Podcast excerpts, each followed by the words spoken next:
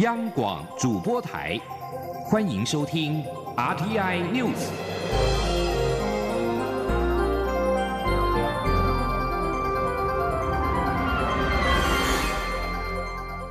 听众朋友您好，欢迎收听这节央广主播台提供给您的 RT News，我是张顺祥。首先把新闻焦点关注到台湾重大的表现，也就是台积电发展三纳米制程，成功大学物理系的教授吴忠林研究团队找到了关键的材料，他们成功的研发出仅有单原子层的厚度大概是零点七纳米的二极体，更加的轻薄，效率更高。将来可以满足人工智慧晶片跟机械学习所需要的大量计算效能的需求。未来手机充电一次，说不定就能够连续使用一个月。请记者杨文军的采访报道。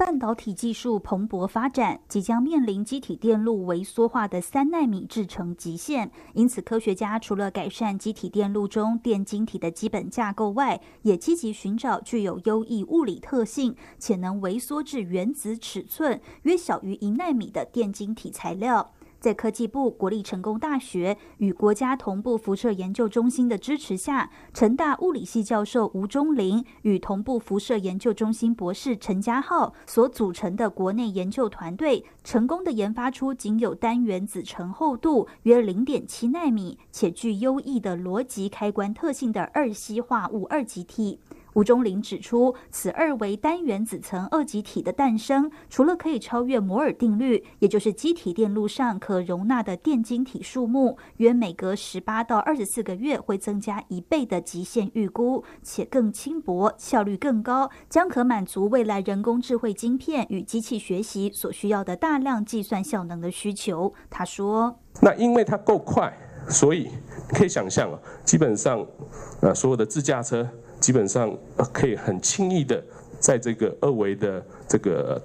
电晶体上或二极体上实现出来。吴忠林强调，未来若能将此微缩到极限的二维单原子层二极体组合成各种机体电路，就能大幅降低干扰，并能增加运算速度，预期可以超过现今电脑的千倍万倍，而且所需的能量极少，大量运算时也不会耗费太多能量，达到节能的效果。未来手机充电一次，说不定就能连续使用一个月。此研究也在今年八月登上国际期刊《自然通讯》杂志。中央广播电台记者杨文君台北采访报道。由于投资人对经济成长前景疑虑越来越深，加上具有避险功能的美元走强，国际油价二十号反映股市卖压走跌。而美国总统川普表态，在异议记者哈少吉遇害当中，仍力挺沙地阿拉伯之后，油价跌幅进一步扩大，超过了百分之六。在此同时，美国股市连续第二天面临了卖压。道琼指数狂泻五百五十一点，跌幅百分之二点二一，收在两万四千四百六十五点，是去年十月以来的最低点。以科技类股为主的纳斯达克指数下挫了一百一十九点，跌幅百分之一点七，收在六千九百零八点，也写下了超过七个月的低点。标准普尔五百指数重挫了四十八点，跌幅百分之一点八二，收在两千六百四十一点。而台北股市今天是开盘跳空，一度震荡百点，下探九千六百三十二点。所幸在盘中中小型股买入永压，那么大盘逐渐的震荡走高，回升到了九千七百点左右盘旋。分析师表示，美股这两天跌幅已经很深了，有机会反弹，到时候渴望带动台北股市一起。止跌回稳。记者谢嘉欣的报道：苹果新机销量不如预期，国际油价暴跌等多重利空尽现，美股三大指数连两天重挫，连带二十一号亚洲股市，包括日韩台股都受到波及。台股早上开盘跳空，包括台积电、红海股价都曾一度创下波段新低点，大盘也一度下挫百点，跌破九千七百点关卡，触及九千六百三十二点。随后，中小型股买盘蜂拥而入，大盘在细晶圆、安控族群带领下，逐步震荡走高，收敛跌幅，回到九千七百点关卡游移。分析师指出，美股连续两天重挫，跌幅已深，短期内应有机会反弹，带动台股跟着回稳。丰盈投顾副总李永年说：“这两天的回涨，哈，最主要是受到美国股市重挫的压力。可是呢，美国股市呢跌到现在两天之内已经跌了差不多将近一千点了哈，那跌幅已经相当大了。所以我个人认为说，呃，他们呃在一两天之内，在这两天呢，美国股市应该有机会止跌反弹。那我们台湾股市呢，应该也有机会呢跟着止跌反弹。汇市部分，新台币对美元开盘贬值四点二分，开盘价三十点九五元，盘中逐渐震荡回升，在三十点八九元徘徊。中央广播电台记者谢嘉欣采访报道。而现在是台湾时间中午的十二点五分，目前台北股市是下跌了三十点，九千七百一十六点，成交金额暂时是六百七十二亿元。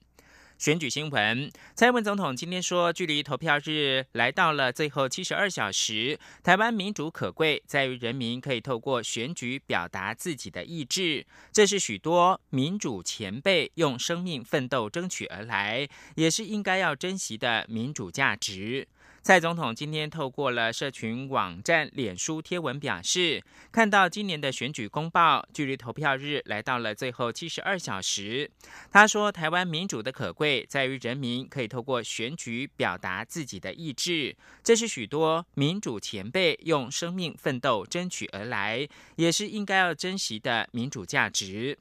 距离大选投票日仅剩三天，为了杜绝中国势力介入到台湾选举，民进党中央日前发布最新的电视广告，反介入故台湾之后，立法院长苏家全今天也透过脸书发文呼吁，用选票彰显自由，用民主捍卫台湾。台湾民主基金会今天特别在选举投票日之前举办“捍卫民主、探讨中国影响下的香港经验，并思考台湾反制之道”座谈会，邀请台港学者专家出席。香港真普选联盟召集人郑硕宇表示：“中共不可信，认清中共的本质是港台都要做的事。”香港前立法院的议员罗冠聪表示。香港一旦没有自主，就只能够成为服务北京的城市。这一点，台湾应该参考。中研院台史所的副研究员吴瑞仁表示，中国对台湾的锐实力渗透攻击已经登堂入室。台湾除了要提高警觉，各党派政治领袖也应该要重申保护民主价值。请记者杨仁祥、王兆坤的报道。选战进入白热化。中研院台史所副研究员吴瑞仁表示，有必要在此时重申民主价值，因为台湾出现了保守民粹认为应禁止游行，但台湾社会对此却没有什么反应，甚至有不要谈党派就谈价值的说法。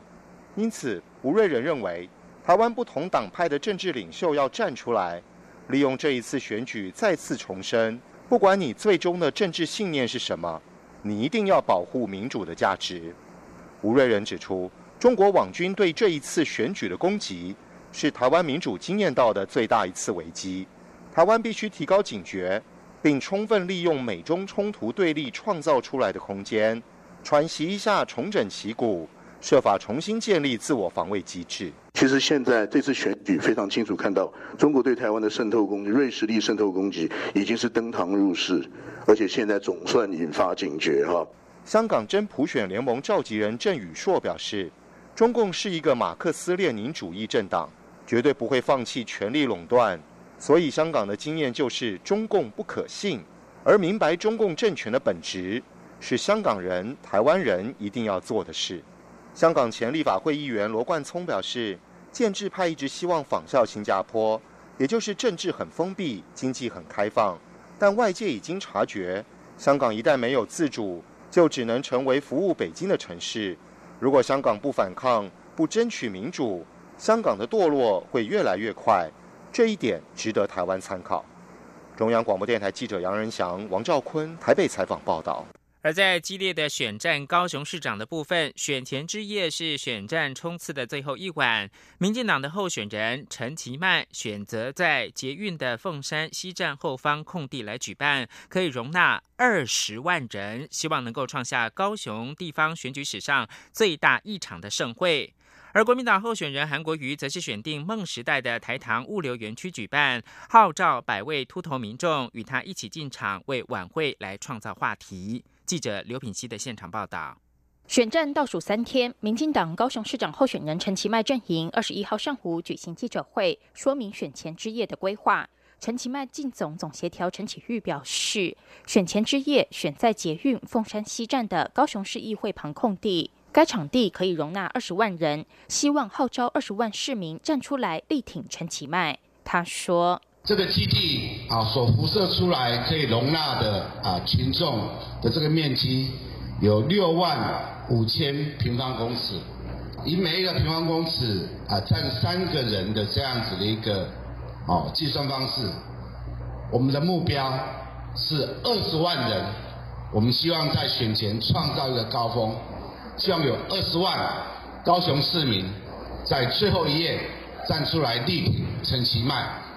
陈其迈进总总干事召集人刘世芳指出，对手韩国瑜的选前之夜将在梦时代台糖物流园区举办，面积大约四万六千平方公尺，以每平方公尺占三人计算，最多容纳十三万人。由于陈其迈的支持者不断打电话询问选前之夜的地点，相当热情，因此他们申请了晚会周边的路权。他们预估这将是高雄地方选举史上最大的一场盛会。由于选情紧绷，网络传出暗杀谣言，警方加派警力，并建议双方阵营取消选前之夜的大进场。陈启玉表示，目前人照原计划，不会取消大进场。至于当天有哪些重量级人物站台，之后才会陆续公布。国民党候选人韩国瑜二十三号晚间也将在梦时代前的台糖物流园区广场举办选前之夜。韩国瑜日前征求一百位秃头民众在当晚陪他一起进场，结果报名踊跃，已经远远超过一百人，甚至还传出有位女粉丝把留了十年的长发剃光。韩国瑜二十一号在小港扫街拜票时，呼吁女性支持者千万不要太激动。他说：“我现在这两天发现台湾很多秃头啊，高雄也不少啊。我们希望还有一些女性的朋友再次呼吁大家，千万不要把头发剪掉。”啊，你就让男性秃头来就好了。啊，有的因为看入戏啊，自己看的太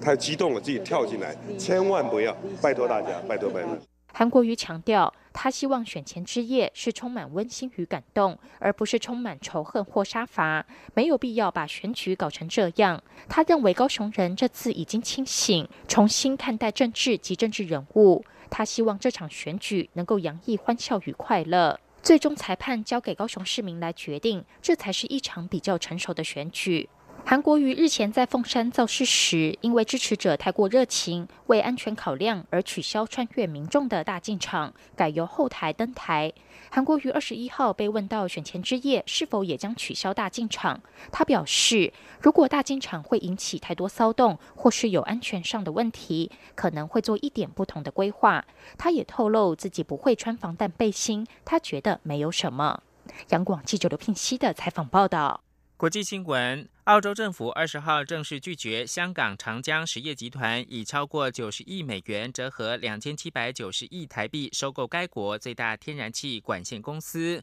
并称此交易会违背澳洲的国家利益。拒绝收购的决定是坎培拉在忧心北京在太平洋地区日益增长的影响力的情况之下，为了抑制中国参与关键基础设施案而采取一系列应应措施当中最新的一项决策。财政部长弗莱登伯格在二十号稍晚发出的声明当中表示，该集团目前所提出收购 APA 集团一案违反了国家利益，将导致单一外国企业集团拥有澳洲最重要天然气输送业务的唯一所有权跟控制权。否决的收购交易内容是，长江实业集团将支付一百三十亿澳币取得 APA，并且。拿到一万五千公里的管道，这占了澳洲天然气传输系统全数的百分之五十六。最后提供给您是美国总统川普二十号表示，中国没有能够改变处在美中贸易冲突核心问题的不公平做法，在川普和中国国家主席习近平将在月底会面之前，加剧了两国的紧张关系。美国贸易代表莱特海泽是在对中国智慧财产权和技术转移政策进行的三零一条款调查报告更新当中发布了这项发现。以上新闻由张炫翔编辑播报谢谢收听。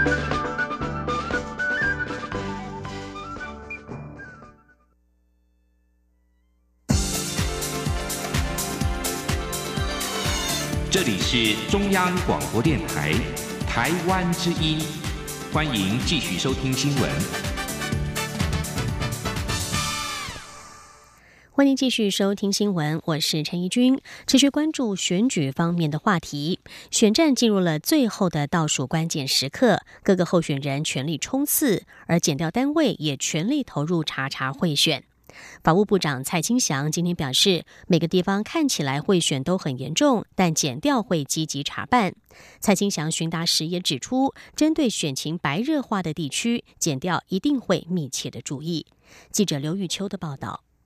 选战进入决战关键时刻，各候选人卯足全力大扫街抢攻选票，但各地贿选传闻不断，检调也全力投入查会。立法院司法法制委员会二十一号邀请法务部、行政院人事行政总处、全序部等单位就年底选举落实侦查不公开原则与行政体系维护行政中立之作为进行专题报告。法务部长蔡清祥受访时表示，所有违法会妨碍到选举的案件，检警。调都会密切注意并积极侦办。媒体询问目前以哪个地区的贿选情况最为严重，蔡清祥说，先前新竹县竹东镇传出的贿选案人数众多，但其实各地都看似严重。上个星期，呃，新竹县啊啊竹东镇曾经侦办的有关贿选的案子，呃，人数啊超过五百人，所以看起来啊每个地方都很严重。但是我们都会积极的来查办。蔡清祥随后接受国民党立委林德福质询时也指出，最高检目前查到十九件选举地下赌盘，并移送侦办。而针对选情白热化的地区，检警调一定会密切注意，彼此互通讯息合作。中广电台记者刘秋采访报道。在投票前夕，多个教育团体及儿少团体今天也公布了候选人的教育证件以及儿少青年证件，提供给国人投票之前参考。其中，在儿少青年证件的部分，全国九十三名县市长候选人，只有六人被评为友善儿少青年的候选人。记者陈国维的报道。国教行动联盟、中华语文教育促进协会等教育团体针对六都市长候选人提出十大教育问题，并将回复意见进行比较。在性别平等教育议题上，丁守中与高思博主张应增加参与性平会的家长代表人数；柯文哲、姚文智、侯友谊、郑文灿、林佳龙等人则认为可依照现行方式持续推动。中华语文教育促进协会理事长段心怡表示，关于高中职入学制度，有的候选人认为可以严议调整。侯友谊认为应该更公平简单，丁守中跟柯文哲则认为呢，同分群组的志愿序可以严议调整。韩国瑜则认为高雄区应该比照基北区及宜兰区，在第一阶段就采取七级分比序。那么姚文智、林佳龙、卢秀燕和黄伟哲则认为应该维持现状。有关教官及替代役退出校园后的校安问题，陈学圣、杨丽环、韩国瑜等人表示，在替代方案还没有完备前，教官人力应维持现状，而非欲缺不补。至于毒品泛滥问题，柯文哲、陈其迈、韩国瑜等人主张毒品防治要专职化。另外，台湾少年权益与福利促进联盟进行全国县市长候选人儿少青年政见评比，并分为八大面向给分，包括十八岁选举权、青年劳动权利、就业辅导、不适任教师、青年事务专责单位、文化政策休闲空间等。结果只有六人被评为是对儿少及青年友善的候选人，包括苏贞昌、潘孟安、姚文智、徐耀昌、郑文灿以及陈学圣。台上盟表示，未来的县市首长应积极思考如何透过设置青年事务专责单位，使青年发挥力量，进而加深年轻人对政府体制的信任感。中央广播电台记者陈国伟台北采访报道。继续来关心新北市的选情。为了争取更多的选民认同，民进党新北市长候选人苏贞昌今天连续三晚要在脸书马拉松直播政策影片，直到天亮，期盼让民众更了解他的政见内容。另外，苏贞昌今天起也深入了蓝营优势选区新店和细致扫街造势，力求胜选。记者王维婷的报道。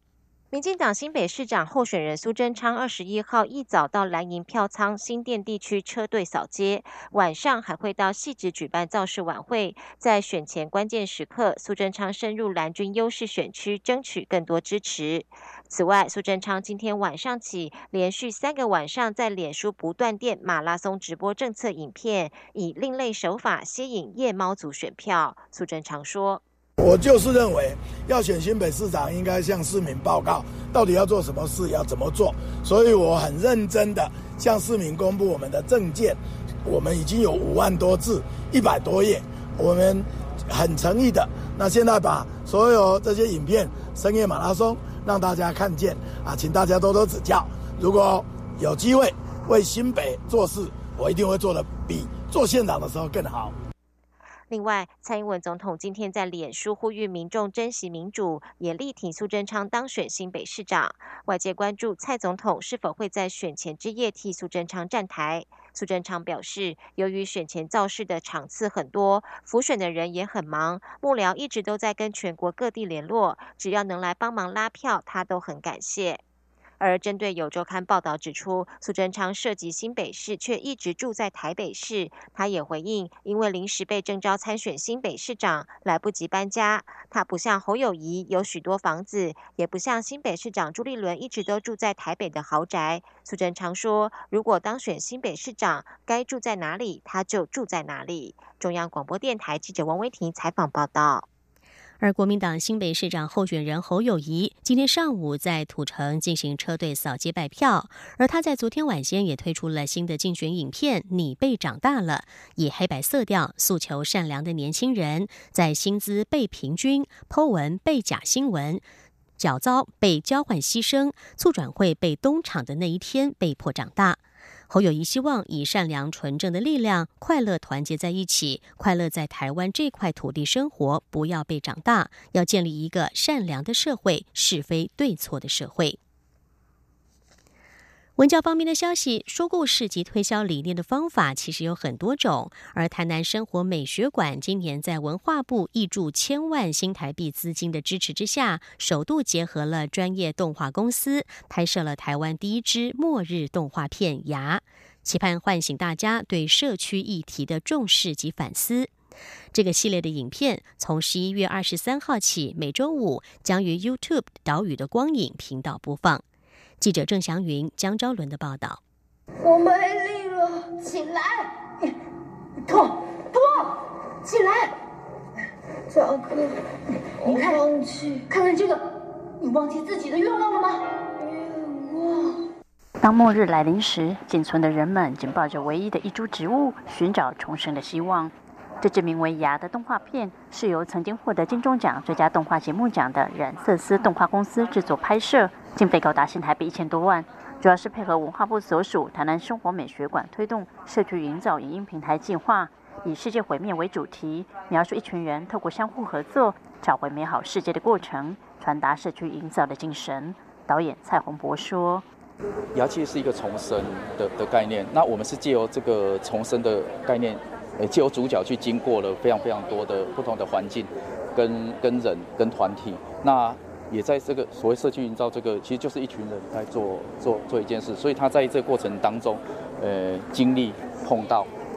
不同的人事物，那这也都是属于我们社造里面的一些一些精神。台南生活美学馆馆长陈柏清表示，传达理念的方式有很多种，他们这次透过动画影片，就是希望打开更多可能性，激发更多人投入社区营造。文化部也认为这是一次新的尝试。借由整合社区营造议题和台湾动画产业，让效益极大化。台湾首支末日动画片《牙》影片共分十二集，目前已经在国语日报上进行纸本连载。十一月二十三号起，在 YouTube 岛屿的光影频道播放。未来还会将作品带到国际参展、贩售，透过各种载具平台，让世界看到台湾的动漫实力。中国电台记者郑祥云、张昭伦台北采访报道。国际消息：国际刑警组织即将选出新主席，而在投票前最后一刻，美国国务卿蓬佩奥二十号表态支持南韩候选人金正阳接掌这个全球性组织。来自国际刑警组织成员国的代表团，二十一号将在杜拜召开的年度大会中投票，以选出新任主席。来自南韩的金正阳目前是国际刑警组织的代理主席。无视俄罗斯谴责外界干预这项选举的说法，蓬佩奥告诉记者说：“美国鼓励身为国际刑警组织一部分，并尊重法治的所有国家和组织选出一位正直的领导人，而金正阳就是这样的人。”批评人士呼吁国际刑警组织拒绝俄罗斯候选人罗普科普丘克出任主席，因为他们担心莫斯科可能会滥用职权来对付政治上的反对人士。罗普科普丘克是俄罗斯内政部官员，同时也是目前的国际刑警组织副主席。反对人士在公开信当中说，选择罗普科普丘克就像是让一只狐狸掌管鸡舍。就在美中领袖将于月底进行贸易战开打以来的首度会面之际，美国航空母舰雷根号打击群今天将停靠香港。在此同时，根据美国媒体报道，两架美国 B 五十二轰炸机曾经在十九号飞到南海争议岛屿附近。根据香港海事处的网页显示，雷根号和其他三艘海军船舰——班福特号、科斯蒂魏博号驱逐舰和昌塞勒斯维号巡洋舰获准停靠香港，将在今天抵达。香港民航处也为此在近岸海域设立了临时飞行限制区。在此之前，中方曾经在九月间拒绝美军两栖攻击舰“黄蜂号”十月访问香港的申请。这是自从一二零一六年以来，北京方面首度拒绝了这样的访问。有日本媒体认为，尽管美中紧张仍然持续未解，但是雷根号的来访，渴望在美国总统川普与中国国家主席习近平计划月底在 G20 峰会场边会谈之前，降低双边的紧张。根据美国总统川普政府在本周的一项提议，华府基于国家安全考量，正在探讨要限制包括人工智慧 AI 在内的敏感技术出口。根据美国商务部十九号所公布的拟议规则，会考虑管制出口各种的 AI 技术，像是神经网络和深度学习、电脑视觉、自然语言处理和音频与视频处理。AI 是许多美国科技公司，包括智慧型手机在内等电脑产品的关键元素，包括智慧型手机和自驾车在内。因此，AI 也可能会使用在军事用途上。美国商务部这项拟议当中的规则还包括了对微处理器技术、量子运算、机器人和其他部门的出口限制进行审查。目前正值华府与北京贸易争端日益升高，以及美方担忧可能在像是 AI 等部分领域被中国超越之际。不过，专家表示，此举恐怕会适得其反。如果美国政府禁止出口 AI 技术，其他国家也可能会祭出回敬措施，这将意味着美国企业被排除在某些市场之外。使其他国家企业能够在无人挑战的情况之下竞争。海洋垃圾问题严重影响到海洋生物的生命。印尼国家公园有表示，在园区内就发现一头抹香鲸死亡，而它的胃里竟然有将近六公斤的塑胶垃圾，其中还包括了一百一十五个塑胶杯。以上 T I News 由陈怡君编辑播报，谢谢收听，这里是中央广播电台。二零一八九合一选举二十四号进行投开票，将选出直辖市长、县市长等九项公职人员，还有十项公投案要合并举行。这次选举是台湾选举史上规模最大、参选人数最多、复杂度最高的一次。中央广播电台新闻部将在十一月二十四号下午十七点到晚间二十一点，为您转播九合一选举开票实况，邀请学者专家现场剖析选举结果，同时也将连线六都特派记者，掌握最及时的各地选情。十一月二十四号下午十七点到二十一点，中短波听友请使用短波六一八零千赫、九六八零千赫收听。或是上央广网站线上收听，我们的网址是 triple w 点 r t i 点 o r g 点 t w。另外，当天十八点到十九点，原六一八零千赫频率播出的两岸新闻桥节目，请改用九四二五千赫频率收听。关心台湾九合一选举结果，十一月二十四